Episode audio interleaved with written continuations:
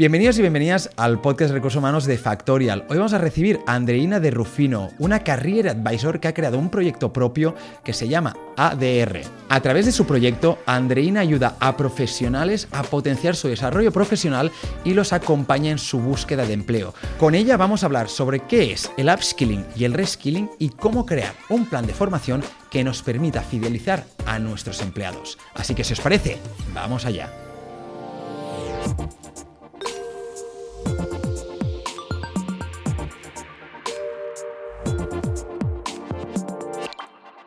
Hola Andreina, ¿qué tal? ¿Cómo estás? Muy bien, aquí preparada para el día de hoy. Muchas gracias por venir aquí a las oficinas de Factorial. Eh, hoy tenemos un tema que, es interesante porque, bueno, tiene un poquito como, como de algo que ya sabemos, no todos, pero sí que, está muy presente en el mundo de recursos humanos, pero como nuevas palabrotas, ¿no? Eh, que es, vamos a hablar un poco de, upskilling, reskilling, de cómo pues, mejorar las capacidades profesionales de nuestros empleados. Eh, por lo que, antes de empezar y para que todo el mundo entienda muy bien de, de lo que vamos a hablar, ¿cuál es un poco la diferencia o qué son, ¿no? El upskilling y el reskilling. Sí, mira, em, upskilling y reskilling eh, nace como una nueva terminología, pero ya lo conocemos como las formaciones o los programas que hacemos dentro de las organizaciones. Lo que pasa es que la diferencia de una y otra supone que, por ejemplo, el upskilling va más a tu desarrollar algún tipo de habilidad o conocimiento que ya esté eh, adherido, adquirido dentro de tu profesión. Por ejemplo, eres un perfil de marketing digital y dices, voy a hacer algo en datos para mejorar eh, cómo hago los análisis de X informes. Eso es un upskilling. Estoy desarrollando una nueva habilidad, un conocimiento para fortalecer y mejorar mi, eh, mi, mi, cargo, ¿no? mi puesto de trabajo. Y el reskilling es lo que podemos decirlo en cristiano como cuando quieres hacer un cambio de carrera. ¿Sí? O es una habilidad, un conocimiento totalmente distinto a lo que estás haciendo hoy en día. Por ejemplo, una persona que está trabajando en Amazon puedo decir nombres, ¿no? Sí, sí, puedes decir nombres. en Amazon de, no sé, de operario y dice, mira, ya me cansé, ya quiero eh, adquirir nuevas habilidades y conocimientos, quiero entrar en el mundo de programación. Entonces esta persona se forma con diferentes academias, em, formaciones formales, informales o lo que sea por su cuenta, adquiere habilidades y lenguajes de programación y es ahí entonces cuando hace ese cambio, ese reskilling de habilidades y conocimientos para empezar a ser un desarrollador o un programador. El upskilling básicamente es construir encima de lo que ya sabes, ¿no? El reskilling es dar una vuelta a 180 grados a tu perfil y enfocarte a algo que hasta ahora no, no habías hecho. No habías hecho hasta el momento. Básicamente es, es como la formación, es como el término más genérico y a partir de ahí has de entender un poco cuál de las dos estrategias vas a querer tocar. Es decir, si, si tus empleados necesitan pues, ciertas competencias para mejorar en el trabajo que están haciendo, o incluso si necesitas pues, eh, ¿no? Cambiar un poco, reestructurar tu equipo de un lado a otro de la empresa y decir, ostras, aquí vamos a tener que despedir o vamos a tener que reducir plantilla, tal vez podemos ofrecerles pues unas ciertas formaciones para pues pasarlos a esos departamentos donde ahora mismo hay, hay más demanda. Sí, y ese tiene que ser el pensamiento entonces ahora también de las organizaciones, porque estudios como el de Foro Económico Mundial o los de McKinsey o también Harvard Business Review, que también hablan mucho de estos temas, están incentivando y fomentando que las organizaciones empiecen a implementar este tipo de programas por toda la implementación de nuevas tecnologías, por todos los cambios, por todas las transformaciones digitales, automatizaciones que están existiendo en las empresas. Entonces, como, bueno, como organización, ¿qué tengo que hacer para no perder mi capital, que es mi talento, y para no ir a buscar afuera, porque si ya tengo personas totalmente capacitadas o que tienen la actitud para formarse o hacer un reskilling o upskilling, pues entonces, ¿cómo diseño estos programas para que estas personas puedan seguir quedándose dentro de mi organización. Es que además lo que te va a ayudar es casi puedes ofrecer esto como una ventaja de trabajar en tu empresa, de que, o sea, tienes proyección ya no solo en tu puesto, sino que en algún momento, si es necesario, puedes cambiar. A mí lo que me da la sensación es que el upskilling normalmente o tradicionalmente ha sido responsabilidad de las empresas. Naturalmente tú quieres que tus empleados pues mejoren en lo que hacen y sean más productivos por los que les ayudas a formarse. Y el reskilling me da la sensación que siempre lo hemos dejado de lado más del Estado, ¿no? Que normalmente el Estado con sus programas de formación lo que intenta, por lo menos lo intenta, normalmente es pues coger toda esta base de, pues, del mercado laboral que tal vez le cuesta acceder pues a, puestos de trabajo para transformar su perfil y que puedan pues acceder, ¿no? Pues ya sea pues en, trabajos digitales o, lo, y algunos pues más concretos. Esto está cambiando y ahora son más las empresas que se encargan incluso de las dos. Sí, lo están haciendo las empresas, lo están incorporando cada vez más porque se están dando cuenta de que por el cambio tan abismal que ha habido durante los últimos tres años, sobre todo por el tema de la pandemia, han tenido que adaptarse de una manera agresiva. Y adaptarse de la manera agresiva de ser competitivos en el mercado es ¿Qué hago con el talento que tengo dentro de la organización? ¿Cómo cambio o cómo hago para que ellos estén adaptados a estas nuevas incorporaciones? Entonces, por eso es que se valoran mucho las nuevas competencias cuando voy a contratar. Competencias como las soft skills, ¿no? De flexibilidad, de capacidad de cambio, de resiliencia de estas personas que voy a ir contratando. ¿Por qué? Porque este cambio, como se está dando ahorita, se van a dar también de aquí a 2025. Entonces, ¿qué voy a hacer? ¿Votar toda la plantilla y contratar nuevos? No puedo como organización porque los costes son súper elevados. Entonces, es más, incluso es mucho más barato transformar el perfil profesional para adaptarlos a tus necesidades. A las necesidades de la empresa. Y vas a tener también personas mucho más contentas. Porque, ¿qué está pasando? Por ejemplo, en ADR, yo me encuentro muchos profesionales que dicen: es que estoy muy contenta en mi empresa, me encanta el ambiente, pero el crecimiento profesional que estoy buscando no me lo ofrecen. Porque me dan una universidad virtual o me dan también esta formación eh, que tengo que hacer porque sí pero es que esto no va alineado con lo que yo estoy buscando, no va alineado a que si yo busco oportunidades fuera en el mercado laboral, es que no las voy a tener, porque voy a estar obsoleto respecto a la visión y a cómo está yendo la organización respecto a lo que yo quiero y a lo que me va a hacer competitivo una vez salga de aquí. Es curioso porque eh, mm. con lo que me estás diciendo, y es algo que yo he vivido siempre, tendemos a encasillar a las personas, ¿no? Incluso cuando conocemos a alguien, una de las primeras preguntas que hacemos es, bueno, ¿y tú a qué te dedicas? Porque es como que, pues, el valor de, tú como persona casi es la posición o, la empresa en la que trabajas. Y, y, eso es curioso porque al final una persona puede tener muchos intereses diferentes, puede tener, pues, habilidades totalmente, pues, ¿no? Que, que, complementarias con otras cosas. Sin embargo, cuando, pues, encontramos que hay un perfil de ventas, nos cuesta mucho pensar, ostras, tal vez le podemos dar cabida en el equipo de marketing, aunque él tenga la motivación para cambiar, ¿no? Y, este incluso ha sido mi experiencia profesional en algún momento, que yo, pues, empecé en un, departamento en concreto, pero después vi rápidamente que quería cambiar. Sin embargo, me costaba mucho acceder allí, porque quieras o no, pues eh, a nivel de, incluso de prejuicios, las personas que tenía delante, las personas que me entrevistaban, era, ostras, pero es que la experiencia que tienes ya es de, ya tiene este background, ¿no? Por lo que al final estaré tomando un riesgo si, si ah. te cambio de, de, departamento. Entonces, ostras, hemos de cambiar un poquito también la mentalidad y entender que una persona no es únicamente buena solo en una cosa, sino que puede ser buena en varias cosas diferentes y lo importante es también hacia dónde quiere enfocarse. Sí, yo vi una imagen en LinkedIn hace poco, eran como dos imágenes, ¿no? Entonces una parecía como el perfecto desarrollo profesional, y apareció una, como una carrerita, ¿no? Y lo que debemos normalizar, y era una persona que hacía como diferentes cambios en todos lados y eso es lo que realmente deberíamos empezar a normalizar. O sea, esa pregunta de cómo te ves aquí a cinco años, es que ni siquiera sé qué voy a hacer esta tarde. Porque no, sé hacia dónde, va, hacia dónde, no sé hacia dónde va el mundo, ¿no? Entonces ya siento que ya se ha normalizado en algunas empresas, para algunas personas, etcétera, ver ese cambio profesional o ese reskilling dentro de las personas que quieren contratar o que quieren hacerlo dentro de la organización, porque bueno, mm, han venido una serie de cambios en, el mundo laboral que han permitido, le han dado cabida a, esta, a, esta, a este cambio profesional que quieren hacer las personas o esta adaptación a X tecnología o X cargo. Pero si tú le preguntabas eso a una persona hace dos años, cinco años, ¿por qué quieres cambiar de carrera? O porque si has venido de venta te quieres pasar a marketing, está como muy eh, no, esto, esto no cabe, ¿no? Pero ya veo más empresas diciendo como que, oye, yo necesito un perfil programador, sé cómo está la oferta y la demanda en el mercado, esta persona tiene la actitud, tiene los estudios, tiene las skills también que yo estoy buscando para poder incorporarla dentro de la empresa y no importa si viene de esta otra experiencia profesional. ¿Por qué? Porque es un talento que voy a adquirir, que se va a formar y que se va a sentir comprometido conmigo porque le estoy dando la oportunidad. Entonces este cambio también ha venido poco a poco y se tiene que ir normalizando con el, con el tiempo. Estoy, muy de acuerdo y me gusta la manera de pensar de que el, el, desarrollo profesional no es lineal, no es algo ¿no? Que, que, sigas una serie de pasos y acabes, empieces aquí abajo y acabes aquí arriba, sino que, que, vas a subir, vas a bajar, vas a volver a subir, vas a dar vueltas y de repente vas a cambiar. Y el otro día escuchaba una reflexión buenísima que te decía, ostras, tenemos pensado que el, ¿no? lo contrario del éxito es el fracaso. Y en realidad no es así. Dice, el contrario del éxito es el quedarte estático. El fracaso es el, es, el siguiente paso al éxito. Cuando tú te empiezas a mover, es muy probable que fracases en algún momento. Mm. Pero cuando fracasas, estás más cerca del éxito, ¿no? Por lo que, o sea, la conclusión era, em, no pienses que el fracaso es todo lo contrario a, tener éxito, sino es lo que te va a permitir llegar a, a, ese punto donde quieres llegar, ¿no? Y en esto de cómo cambiar tu perfil profesional, tiene muchísimo que ver, porque al final eh, seguramente te vas a encontrar con muchos problemas, pero eh, el tirar para atrás para poder aprender algo nuevo seguramente te ayude pues también a, conseguir aquello que, estás buscando como, como empleado. Y tal cual, y tiene que tener una curva de aprendizaje, porque a veces, o los managers, los líderes de área que dicen, oye, bueno, si voy a tener esta persona de otro departamento que está haciendo un reskilling, pero yo necesito el proyecto para allá.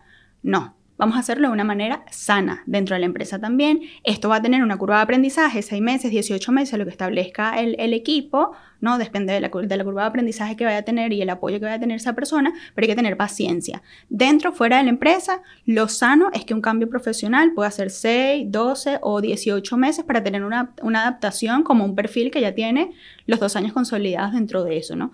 Si tienes, es que yo he visto personas de 10, 15 años de experiencia que se cambian a una carrera totalmente distinta y dicen como que, bueno, es que tengo que empezar de junior, pero no me importa, porque dentro de dos años voy a tener el nivel que está, buscando durante 10 años. O voy a tener las oportunidades que no he tenido en 5 años. Entonces, claro, es una carrera que tienes que empezar de cero, pero va a ser muchísimo más corto el resultado. O sea, el, ver el resultado va a ser mucho más corto en ese tiempo. Y por el lado de la empresa, ¿cómo, cómo planteas todo esto? Es decir, em, ¿cómo empiezas a plantear una estrategia de, de, upskilling o reskilling? ¿Te centras en el perfil? ¿Te centras en el momento de la empresa? Porque claro, creo que, que, dependiendo de, de, cada uno de estos factores puede cambiar eh, cómo enfocas la estrategia. Sí, esto va a depender mucho de la naturaleza de la empresa y también del tamaño de la organización. Hay empresas que ya lo tienen muy bien integrado y consolidado y ya lo tienen implementado.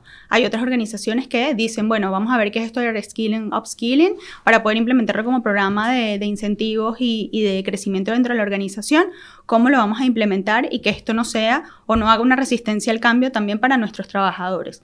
Entonces, a partir de ahí, de hacer un análisis de la empresa que necesita el negocio, qué es lo que está buscando mi talento, quién es mi talento y cómo va el mercado, es que tú puedes hacer una estrategia. No puedes decir, bueno, vamos a crear una universidad virtual, eh, empezamos a hacer un montón de formaciones, pero estás dejando de lado si a tu trabajador le interesa o no. Claro, pero es que al final también es una estrategia como muy personalizada, ¿no? Porque eh, si, por ejemplo, quieres implementar una estrategia de reskilling, vas a tener que ir pues casi uno por uno para entender hacia dónde va su perfil o, por dónde puede encajar más. Si es de upskilling, has de entender muy bien qué eh, necesidades o, por dónde está fallando para poder formarlo. Por lo tanto, ostras, claro, ¿cómo creas un, un programa o una estrategia de este tipo? Cuando tienes un equipo muy grande, porque cuando tienes tres trabajadores al final sabes muy bien eh, de qué coge a cada uno, pero cuando tienes 500, ostras, la visibilidad sobre esto yo creo que, disminuye, ¿no? Aquí sabes que influye mucho los sistemas de automatización o los software, o también influyen también los datos que tengas dentro de la organización. Si tú dices, bueno, es que yo quiero implementar o quiero hacer todo este, este plan eh, para todos mis trabajadores, ¿vale? Entonces vamos a hacer un estudio de cuáles son los OKRs o el plan estratégico de la empresa, quiénes son mis empleados y cuáles son sus intereses. Y para poder llegar a un número o a una conclusión, tenemos que hacerlo de manera masiva. Y de manera masiva es metiendo tecnología. ¿Para qué? Para obtener datos. O sea, el People Data Driving o el People Analytics, todas estas herramientas de recursos humanos que nos pueden servir para recoger información, es la que nos va a dar el input o el camino de cómo voy a hacer esta estrategia o este plan. Vale, me ha gustado este, este melón que acabas de abrir, eh, eh, que además ya lo tenía apuntado para de esto, entonces si te parece, te, voy a preguntar directamente, o sea, claro, acabas de hablar ya de, de métricas OKRs, ¿cuáles son los más habituales o cuáles deberíamos medir si somos una organización cuando estamos hablando ¿no? de, de, de, este tipo de formaciones? Si nosotros, por ejemplo, ya vamos a implementar los, em, los, los, programas de upskilling o reskilling, em, hay diferentes programas o software que te permiten decir, ok, vamos a ver el impacto que tiene esto a través de los módulos de formación que tenemos para nuestros trabajadores, cómo está... Eh, impactando esto dentro de la movilidad interna de nuestra organización, se están cubriendo internamente los puestos estratégicos que estamos buscando, la formación que le dimos a este grupo de personas o a este departamento está funcionando para que haya la carrera profesional que habíamos planteado desde, desde hace, no sé, seis meses, un año o tres años. Entonces, a partir de diferentes eh, herramientas eh, digitales o software, podemos ver de manera y en tiempo real si están funcionando o no estos programas que estamos implementando. Las evaluaciones de desempeño, por ejemplo, lo puedes ver ahí también. O sea, dentro de la evaluación de desempeño, em, está mejorando no esa evaluación de desempeño según ese upskilling que le puse o le colocamos a estos trabajadores. ¿Y cuáles son las métricas más habituales que, que se utilizan o cuáles son las métricas que tú recomendarías a una empresa que siguieran para ver la evolución de sus empleados en este sentido? La movilidad interna es una. El tema de la satisfacción, el engagement es otro, el clima, la evaluación de desempeño. Son todos estos estudios que nos permiten saber si el trabajador está teniendo el crecimiento que nosotros estamos buscando o colocando como objetivo principal. Y por parte del trabajador, eh, ¿te has encontrado, y por, por, tu experiencia también, ciertas resistencias muchas veces? Porque, ostras, al final hay gente pues, muy mm. motivada y que naturalmente quiere mejorar en su trabajo, que quiere cambiar su perfil profesional, pero entiendo que también habrán otras que entran dentro de estos programas porque la empresa, porque al final es, es algo estratégico que tal vez digan, ostras, pues yo no, yo no quiero entrar o yo ya estoy muy bien en mi trabajo.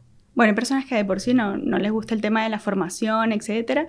Em, pero voy a decir algo al principio, pero después me voy a corregir, porque es cierto que hay muchas personas que tienen resistencia al cambio. O sea, le estás incorporando una nueva metodología, una nueva forma de trabajo, una nueva forma de hacer a su horario, a su rutina, a su balance vida-trabajo, a terminar el proyecto, a su zona de confort.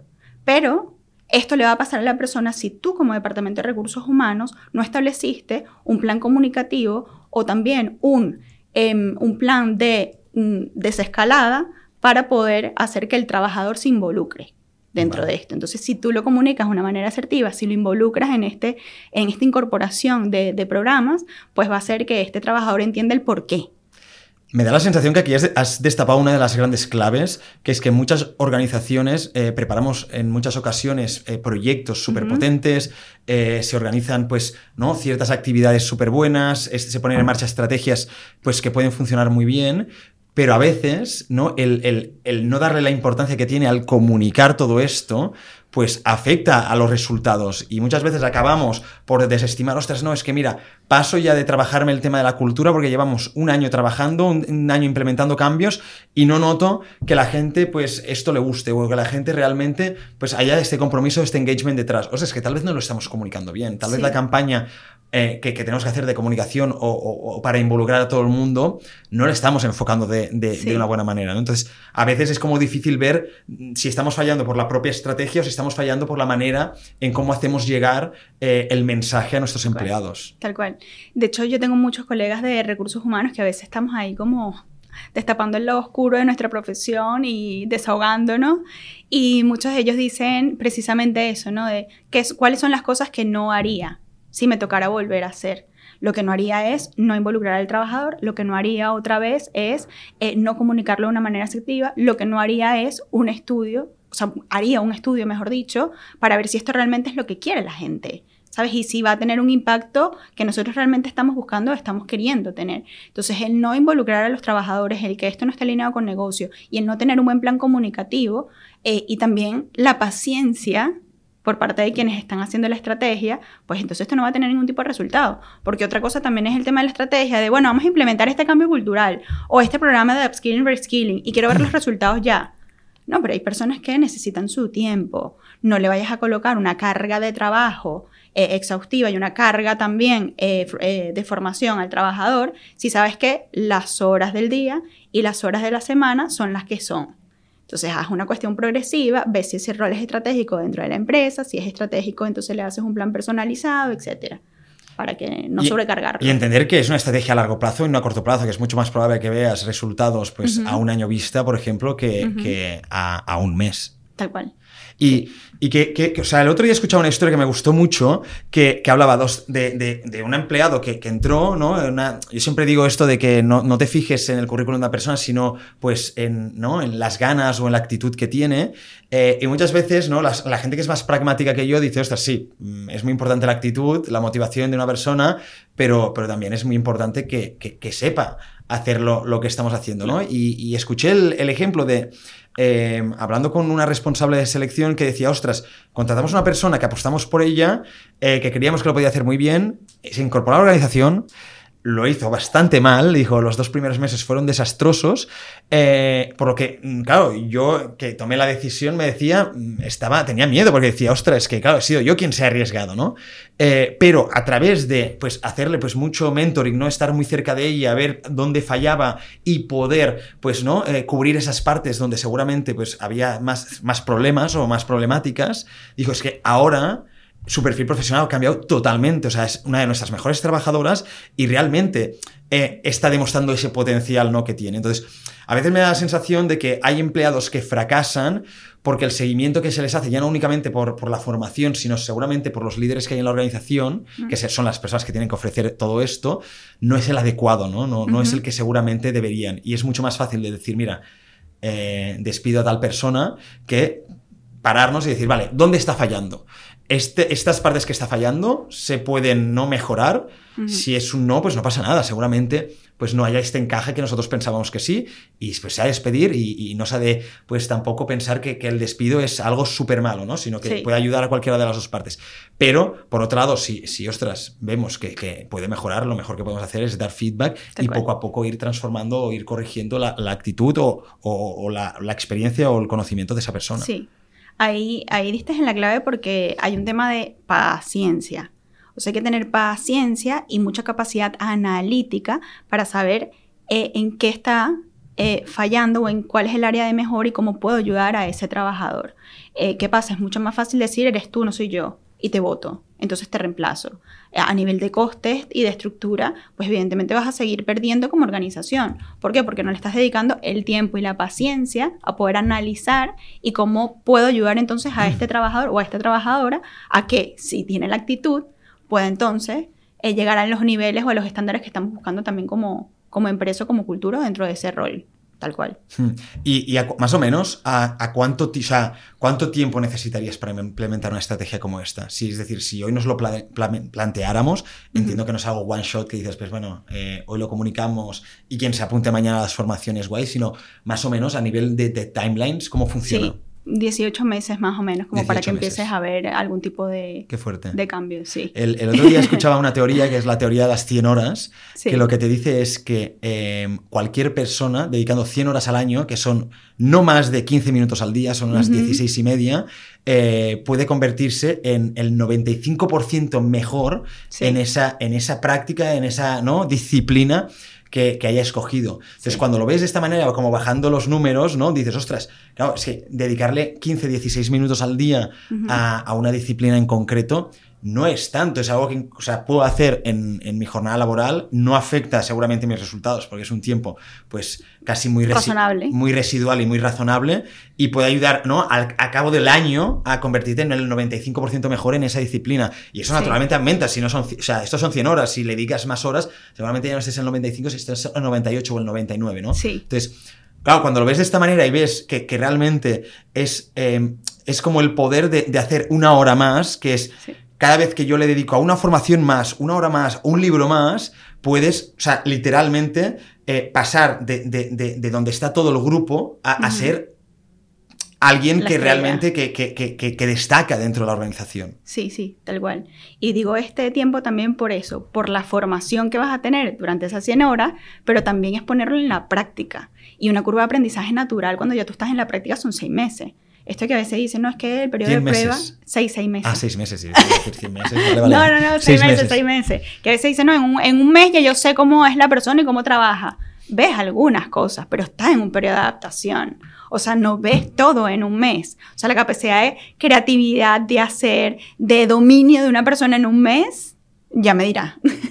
o sea, tiene que ser una máquina que trabaje más de las 40 horas semanales para poder llegar a ese nivel, porque además que cuando estás empezando en una empresa, el proceso de onboarding, dependiendo del tipo de empresa, es tanta información que es mentira que al mes te acuerdas del manual que te pasaron el segundo día cuando hablaste con el departamento de no sé qué. Bueno, creo que el tema del onboarding podría dar literalmente para, otro podcast, pero sí que es verdad que yo he visto unos grandes problemas ¿no? de estos programas muchas veces es que concentran casi toda la información en los primeros días, cosa que acabas saturando eh, y, la, retención de, esta información es mínima y después vas espaciando cada vez más la información que vas dando, pero claro, eh, entonces, claro, la, la curva de aprendizaje también se ralentiza, ¿no? Entonces, ostras, también como oxigenar un poquito más, eh, y ya no hablo del onboarding, sino en, formaciones también, puede ayudar a que, el conocimiento pues penetre más en, dentro de cualquier persona.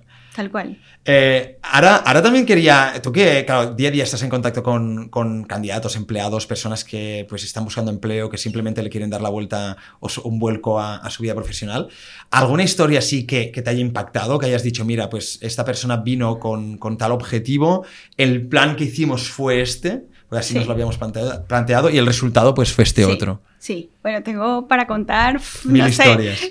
mientras hacías la pregunta me venían como muchos clientes a la cabeza, entonces déjame ver cuál, cuál, cuál, ¿no? Hay casos chiquititos como, por ejemplo, que llegan a la sesión y me dicen, mira, Andreina, eh, a mí me gustaría, estoy bien en mi trabajo, pero quiero hacer una transición profesional, un cambio de carrera eh, hacia esta área. Entonces hacemos un análisis de cuáles son las vacantes que te interesan, si realmente eso es lo que está en, eh, en relación a tus competencias a tus habilidades y a partir de ahí formar un plan de carrera personal. Porque esa es otra cosa, o sea, solamente pensamos que podemos crecer o el upskilling, ¿no? Eh, es el que nos diseña la organización, ¿no? Tú también por tu cuenta puedes hacer un programa, un plan de formación y de carrera para ti porque la empresa es un medio, es una metodología, es todo, pero tú también por tu cuenta puedes ir haciendo esta, este tipo de formación. Entonces, hay, hay varias historias, ¿no? O sea, por ejemplo, una de las historias es una persona de 52, más o menos, que hizo un cambio de carrera o sea, toda su vida ha estado trabajando en la repostería, dueña de su propio negocio en Argentina, se vino a España, eh, tenía pues nada de experiencia en la parte tecnológica, pero tenía muchísima habilidad en la parte creativa. Porque la, motivación para hacer este cambio era que no encontraba oportunidades laborales. Sí, y como su esposo, exacto. Y como su esposo está en el sector tecnológico y su hija estaba empezando a, a estudiar UX, entonces ella como que se motivó, pero no sabía cómo ni qué hacer porque no sabía dónde estaban sus habilidades. Entonces, claro, ahí detectando durante las sesiones, etcétera, me di cuenta de que ella es muy buena en la parte creativa y de producto. ¿Por qué? Porque en la repostería el producto era su principal insumo y además ella hizo una aplicación en, bueno, que no la hizo ella, sino que ella la diseñó con el programador para poder hacer el primer envío de, de, de bueno, de repostería dentro de su ciudad. Entonces, claro, ahí empiezas a conectar no solamente roles, funciones, sino cuáles son las competencias que tiene esta persona que estén relacionadas con un rol futuro. Bueno, ¿y por qué no estudias product? Para que seas product manager. Y ahí empezamos a asociarnos y a hacer como un brainstorming de vamos a ver qué están pidiendo en las funciones de product, eh, cuáles son los requisitos, etcétera, vale. Entonces vamos a hacer este máster, vamos a hacer entonces esta formación, estudia tal cosa y ya hoy está trabajando de product con 52 años. 52, años. Y esto es interesante porque a veces ¿no? vemos, pues, mucha gente con, más talento senior, ¿no? se llama más de 50 años, que cuando, pues lamentablemente por reestructuraciones de empresa, pues acaban siendo o acaban saliendo de la organización sin trabajo, eh, les cuesta mucho volver al mercado laboral y vemos que, que, hay oportunidades o que, si, si te reenfocas, ¿no? Yo también conozco un ejemplo de, de una persona también que, más de 50 años, talento senior, que eh, estudios de veterinaria, lleva mucho tiempo sin trabajar porque lo había dedicado a su familia y, literalmente pues hizo un curso de además pocas horas para, eh, para farmacia, para ser, ¿no? Auxiliar de farmacia y en nada. O sea, literalmente le costó súper poco, menos de dos semanas encontrar trabajo una vez acabó el curso, porque, pues bueno, hay cierta falta, ¿no? De, de apoyo. De este tipo de perfil. Este tipo de perfil. Entonces, no, no, me parece, me parece como, como súper guay. Así para acabar, eh, un poco con, y sabiendo que tú haces este mentoring o, este seguimiento ¿no? a muchas personas que sobre todo entiendo que se encuentran en un momento de, que no tienen, ¿no? Em, no tienen trabajo o personas que están buscando una salida laboral, es decir, que ya tienen a día de hoy un, trabajo, pues están planteando salir de su empresa normalmente para eh, reenfocarse. ¿Qué consejos le darías a los profesionales de recursos humanos para que siguieran y apoyaran de manera adecuada eh, a estas personas? Que los escuchen. O sea, tengo profesionales, yo he asesorado a directores o VPs que dicen, me encanta mi empresa, pero el crecimiento profesional que tengo es hasta aquí y no hay nada que me permita seguir aquí. Entonces eso ya, ya te da una alerta de que es una falta de ver hacia abajo, ver hacia los lados por parte de quienes tenemos que tener la vocación de mirar hacia el lado, hacia abajo, hacia arriba, tal, y de siempre analizar y pensar qué puedo hacer para seguir reteniendo y fidelizando al, reteniendo, fidelizando al talento dentro de la organización, ¿no?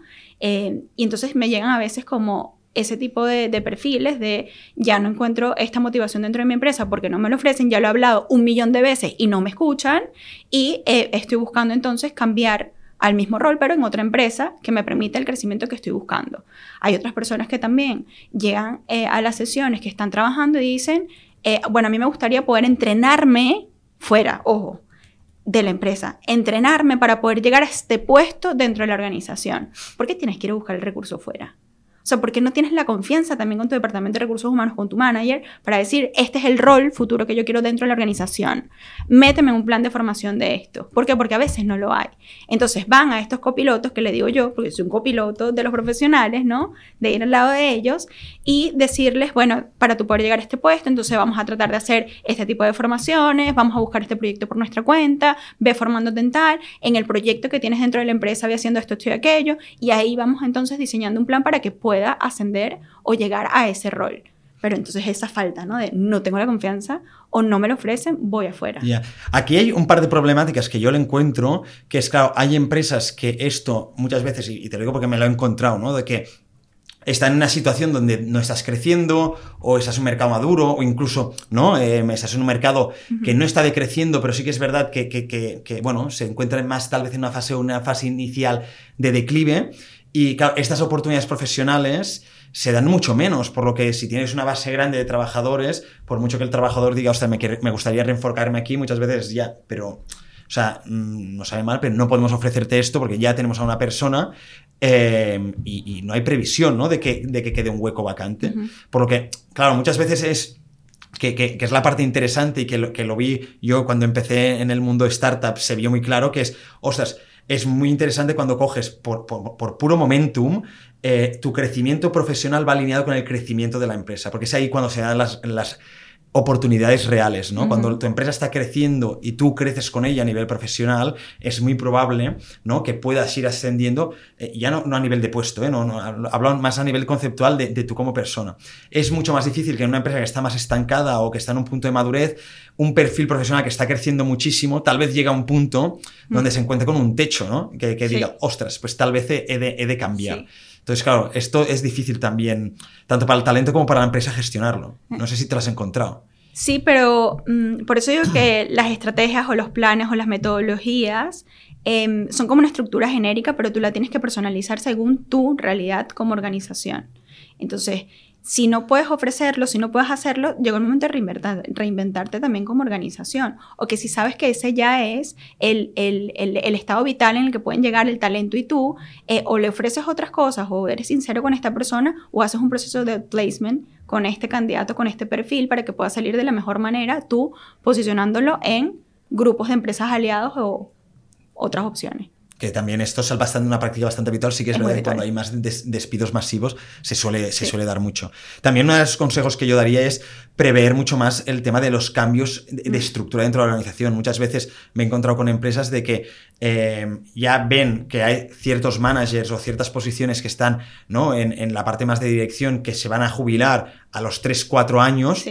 Pero hasta el último año, hasta los últimos seis meses, no toman la decisión de decir, ostras, voy a empezar a plantearme quién por debajo ¿no? puede llegar allí. Ostras, si tú sabes que va a haber ¿no? cambios arriba, pues con cuatro o cinco años de, de, ¿no? de, visibilidad, podrías montar un plan para aquellas personas, incluso para incentivarlas, de decir, ostras, mira, es que si, si te quedas aquí, hay recorrido, ¿no? Y vamos a hacer un plan para que, ostras, te puedas formar y puedas acabar llegando a este puesto porque es nuestro objetivo y promocionar el talento interno. Y que puedas seguir siendo competitivo para el mercado, que eso nunca lo podemos dejar de lado. ¿Por parte de la empresa o del candidato? Del candidato, o sea, que también le convenga. Ah. Sí, sí. No es la formación que le interesa a la empresa con la formación que le interesa al candidato ahí, ¿no? al empleado, es ahí donde se encuentra. Eso es. Pues, Andreina, muchísimas gracias por haber venido. Creo que cualquier persona que nos haya escuchado puede sacar varias ideas para, pues, para empezar un, un programa de, de, formación, de upskilling o reskilling. Eh, te agradezco mucho que, que, hayas estado aquí. A ti por la invitación y espero que esto esté ayudando entonces a muchísimas personas a alinear a sus trabajadores con la empresa. Muy bien. ¿Qué tal? Perfecto, bien. ¿Sí? Bien, súper seria y súper concisa, ¿eh? ¿Cómo te has visto? Sí. Eh, bueno, fue muy rápido, ¿no? Es que media hora, eh, es, hecho media hora, ¿no? Sí. Vale, es que no, no sabía